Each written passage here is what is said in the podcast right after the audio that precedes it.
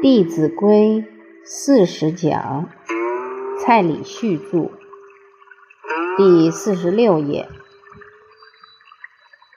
现在很多的家长逢礼拜六、礼拜天就睡到中午，孩子五天正常，礼拜六、礼拜天不正常，他的生活就乱了，就没规律了。礼拜一上学的时候，学生的表情都怎么样？懒洋洋的。所以规则不能因为任何情况而改变，不然孩子一定会好逸恶劳，一定会往玩乐的方向去走。我都跟我姐姐交代，纵使带他出去爬山，出去玩几天。每天也一定要把该背的经典背好，这样孩子就会明白，不管在家或在外，自己的学习任务都要完成。当你的原则越明确，他就越觉得这是他的本分，他就越不会心存侥幸。这个原则一定要抓稳。当我把他抱进房间里面，这时候最重要的是要让他知道自己错了，而不是我们喜欢处罚小孩。我就告诉他：“你再哭没关系，你哭得越大声，舅舅就处罚的越重。你这么一讲，他可能会哭得更大声，你就马上打他一下。”其实他那时候还包尿布，根本不会痛，只是你那种气势把他镇住了。你再告诉他，情绪绝对不可能达到目的，再怎么哭都没有用。当你很坚定的时候，他明白这样的方法绝对不能够达到他的目的，就不哭了。当他不哭了。我们就要把道理跟他讲清楚。舅舅这样教你是为你好，你应该接受长辈的教诲，从很凶变得很慈祥。跟他讲完以后，我就出来。黑脸演完了，白脸要上演，所以我姐姐就走过去，一走进门，外甥马上到他面前来。抱着他撒娇，我姐姐推开他，说：“你刚刚犯了什么错？自己讲。”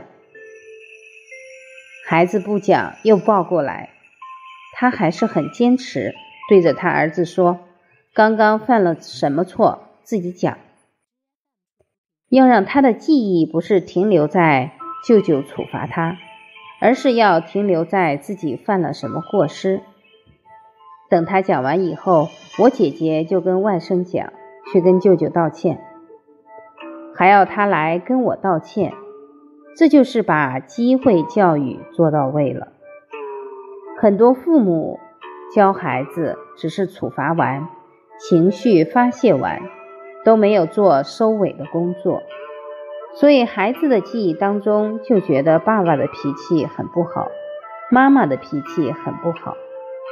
所以恩威并济，黑白脸的搭配要谨慎。现在黑脸有没有人在演？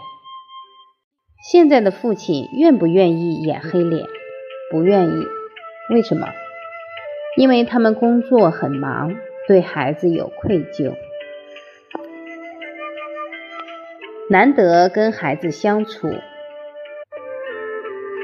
都希望看到孩子的笑脸，所以他们每次回家都拿着礼物，不演黑脸，都演白脸。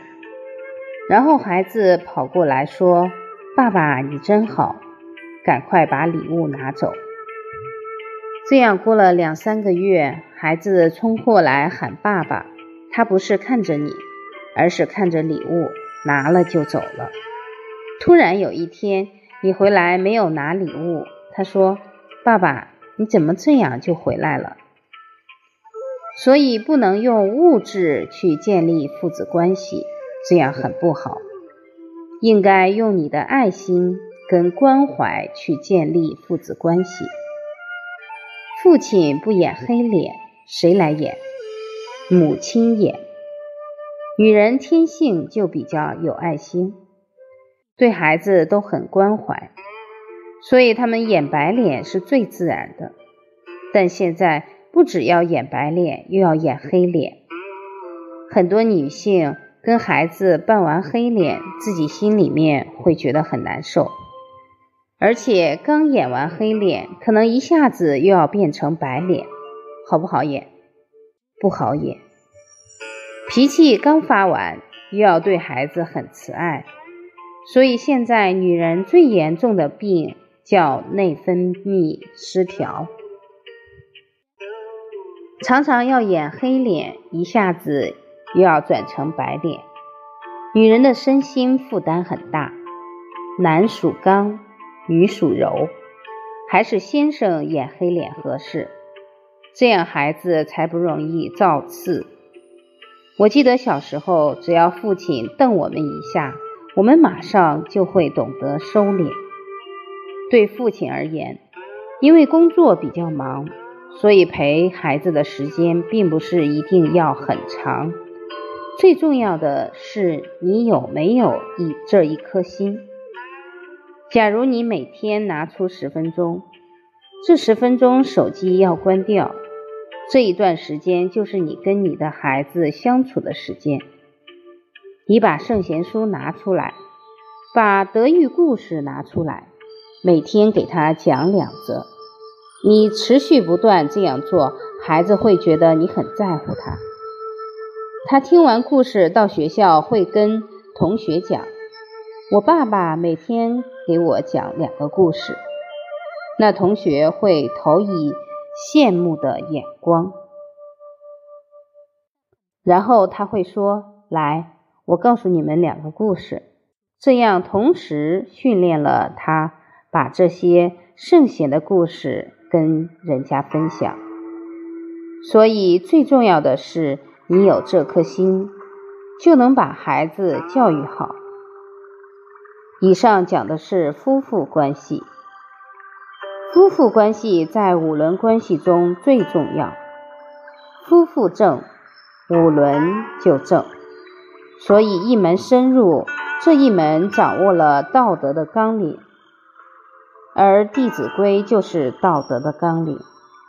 所以我们学习先从《弟子规》这一门去深入。如何深入？深入要做到解行相应。理解之后，一定要去落实。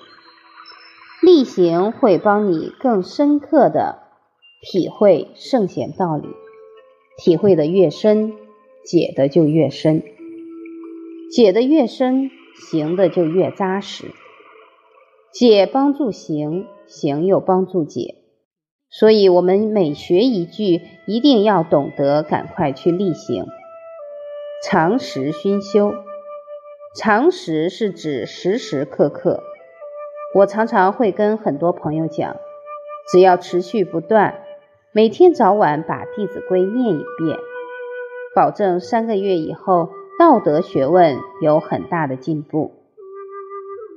我在海口的时候，有一个老师真正做到了。这个老师第一次来上课的时候，我印象很深，是去年的元宵节。他听课的时候目不转睛。我讲到很多圣哲的故事时，他都会奋笔疾书，把它记下来。他学了三个多月，就走向前来跟我说：“蔡老师，这么好的圣贤教诲，不能只有我的家庭得利益。我希望回到我自己的故乡去教《弟子规》。”他因为有立志，长时间不间断。早晚念一遍，所以提升的特别快。早上念的时候提醒自己，今天要做到《弟子规》当中的教诲；晚上念的时候反省一下，今天哪些做到了，给自己一些鼓励。哪些没做到，要更加警惕，后不再犯，这样就能收到很好的效果。修是修正，从想法、看法、说法、做法入手，时时提醒自己去修正。修正往往都是在你与人交往的时。就要去修正，不能错了的时候再来修正。有一位朋友就跟我分享，他说他最难修正的就是人有短，切莫接。因为几十年来说长道短习惯了，所以他也是很用功，早晚念一遍，然后每当他要说长道短的时候，突然《弟子规》的。这句经文“人有短，切莫接”就进了他的大脑，他的嘴巴马上就闭上了。这叫立事练心，不断的修正自己的想法、看法、说法、做法。我们提到了整个学习的态度：第一个要立志，第二个要力行，第三个一定要先扎道德的根基，再来。读其他的经典。第四个，学习要能一门深入，常识熏习。我们有了正确的态度，接下来我们要进入《弟子规》的学习。一般的人听到“弟子”会有错误的认知，觉得是小孩学的。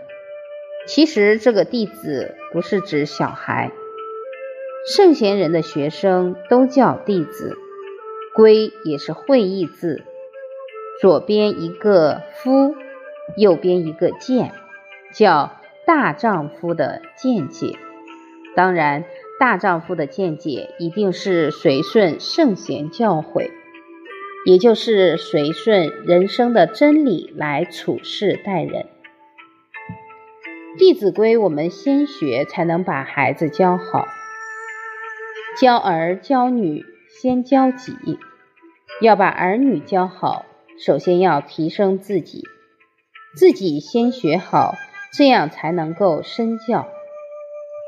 我们先把总序一起念一遍：《弟子规》，圣人训，首孝悌，次谨信，泛爱众，而亲仁，有余力。则学文，诸位朋友，假如你回去坐在书桌上读的这么有精神，一定会让你的孩子对你肃然起敬。你的好学精神会感动孩子。我们这一节课先上到这里，谢谢。第六讲：人生成功和幸福的根本在哪里？诸位朋友，大家好。上一节课我们已经进入《弟子规》，我们把总序念了一遍。我们也提到了，这个弟子不是指小孩子。我们每一位愿意学习圣贤教诲的学生，都称为弟子。规是规范，我们遵守这样的规范，就能够让自己的德业日渐提升。《弟子规》，圣人训。这是圣贤人的教诲，而这句教诲是从孔夫子的教诲当中截取出来的。我们在《论语》里面可以看到“首孝悌”，这个“首”也就是提到做人的根本在哪里，在孝道跟悌，尊敬长辈，友爱兄弟。悌里面还包含一个很重要的态度，就是恭敬之心，对长者的恭恭敬。而一个人的道德学问，都是从孝跟敬当中不断的提升，不断的流露出来。其实一个人只要做到孝跟悌，相信他就可以齐家治国平天下。诸位朋友。有没有觉得这种说法很夸张？大道至简，很深奥的道理，其实都是很简单的。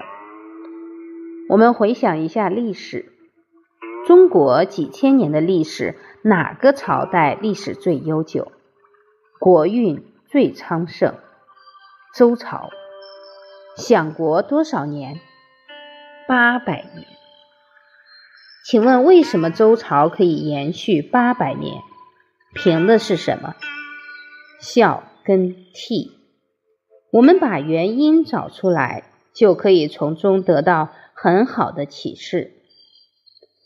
周朝开国是周文王、周武王，而周文王的祖父叫太王。太王生了三个儿子，老大是太伯，老二是仲雍，老三是王继。王继生了周文王，周文王又生了周武王、周公。当初太王看到孙子周文王诞生的时候，觉得周文王有帝王之相，有圣祖之相。但是周文王的父亲排第几？排老三。结果他的大伯太伯看到了父亲，看到孙子脸上的喜悦，了解到他的父亲想把王位传给王继，希望往后能传到这位孙子的手上。太伯很善体父亲的心境，所以他。不声不响，借着要去帮父亲采药的这个理由，跟他的二弟仲雍相约，两个人就上山去了。去了以后就没有再回来，因为他希望让父亲方便做事，不用顾虑他这个长子，而直接传位给他的三弟王继。继而再传给周文王。